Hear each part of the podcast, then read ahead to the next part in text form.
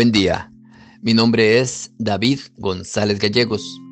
Pertenezco a la Iglesia de San Patricio del Ministerio de Estudio Bíblico Nazarenos Católicos, aquí en Laredo, Texas, Estados Unidos.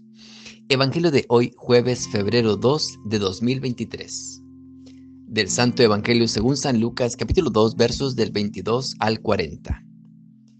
Cuando se cumplieron los días de la purificación de ellos, según la ley de Moisés, llevaron a Jesús a Jerusalén para presentarle al Señor, como está escrito en la ley del Señor. Todo varón primogénito será consagrado al Señor y para ofrecer un sacrificio un par de tórtolas o dos pichones, conforme a lo que se dice en la ley del Señor. Y he aquí que había en Jerusalén un hombre llamado Simeón. Este hombre era justo y piadoso, y esperaba la consolación de Israel, y estaba en él el Espíritu Santo le había sido revelado por el Espíritu Santo que no vería la muerte antes de haber visto al Cristo del Señor.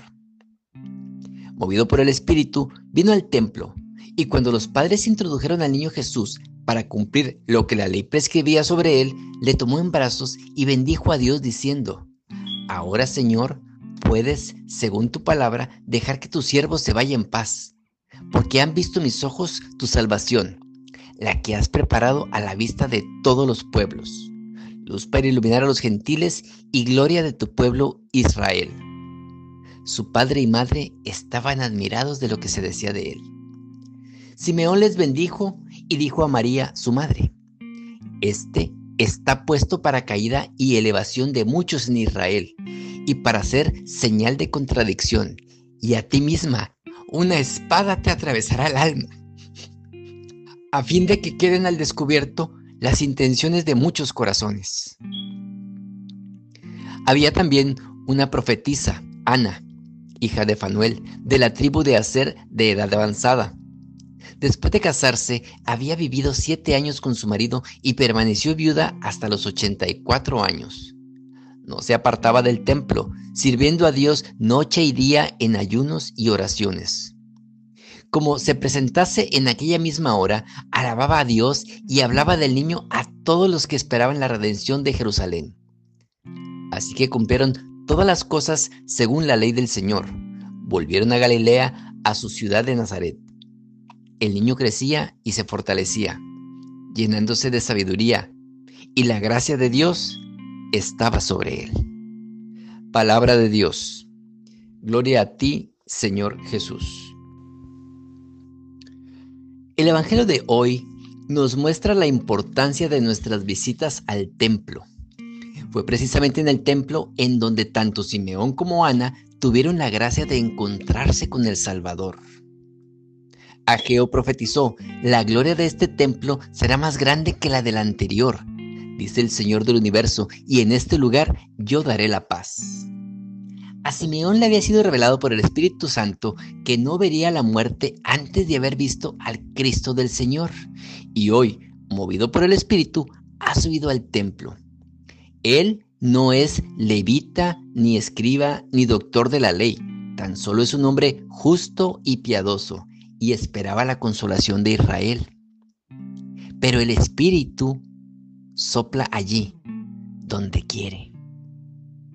Por ello, si tú sientes que no has tenido aún encuentro personal con Jesús o quisieras que éste fuera aún mayor y más profundo como el de Simeón y de Ana, un buen lugar para tenerlo es en el templo. Jesús está siempre esperando en el Santísimo. Pero no te duermas. Puede pasar en cualquier instante el Señor y no lo verás porque estás dormido. Ciertamente que el templo no es el único lugar para encontrarse con Dios, pero es el lugar en donde de manera especial Dios ha querido encontrarse con el hombre. Podríamos decir que es el lugar privilegiado para la revelación de Dios al corazón del hombre. Si en tu ir y venir a diario pasas cerca de una iglesia, date tiempo para orar un rato. Ahí muchas cosas en tu vida pueden cambiar. Simeón se avanza a saludar a la madre con los brazos extendidos. Recibe al niño y bendice a Dios diciendo, ahora Señor, puedes, según tu palabra, dejar que tu siervo se vaya en paz, porque han visto mis ojos tu salvación. Después dice a María, y a ti misma una espada te atravesará el alma. Madre, le digo, cuando llegue el momento de ir a la casa del Padre, llévame en brazos como a Jesús, que también yo soy hijo tuyo y niño. Simeón esperaba conocer al Salvador para morir en paz y tranquilo. Tú, que conoces al Salvador, ya que rezas, vas a misa, te confiesas, comulgas, vas a algún ministerio, etcétera, y todo lo anterior, felicidades, excelente. ¿Ya quieres morir para conocer al Salvador? ¿Ya quieres gozar de su presencia? ¿O no quieres dejar este mundo mortal todavía? ¿Crees que puedes morir tranquilo ya como Simeón? Es más, no nos vayamos tan lejos. ¿Crees que puedes dormir tranquilamente todos los días? Simeón, Ana, al igual que nosotros, hoy necesitamos en la pobreza de nuestra vida que anide esa luz que da pleno sentido en toda adversidad. Mis ojos han contemplado a tu Salvador. Por eso decía Filipenses 1:21, para mí la vida es Cristo y la muerte, la muerte es una ganancia. Qué hermoso sería decir, no le tengo miedo a la muerte, porque cuando ella llegue, yo ya no estaré. Me le adelantaré con Cristo por delante.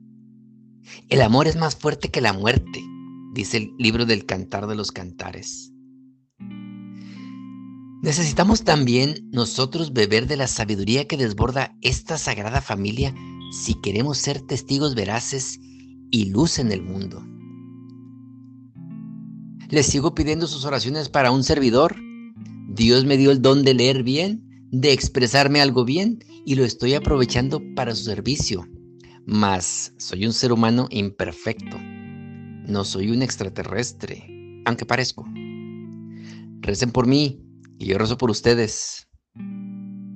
Oremos.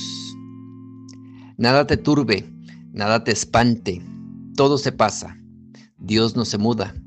La paciencia todo lo alcanza. Quien a Dios tiene, nada le falta. Solo Dios basta. Excelente jueves. Y recuerda que Dios es un Dios que nos da la paz y que nos da la plenitud y la dicha de vivir una vida que no tiene final. El Dios que nos hace exclamar, ahora sí, ya puedo dormir en paz porque te conocí.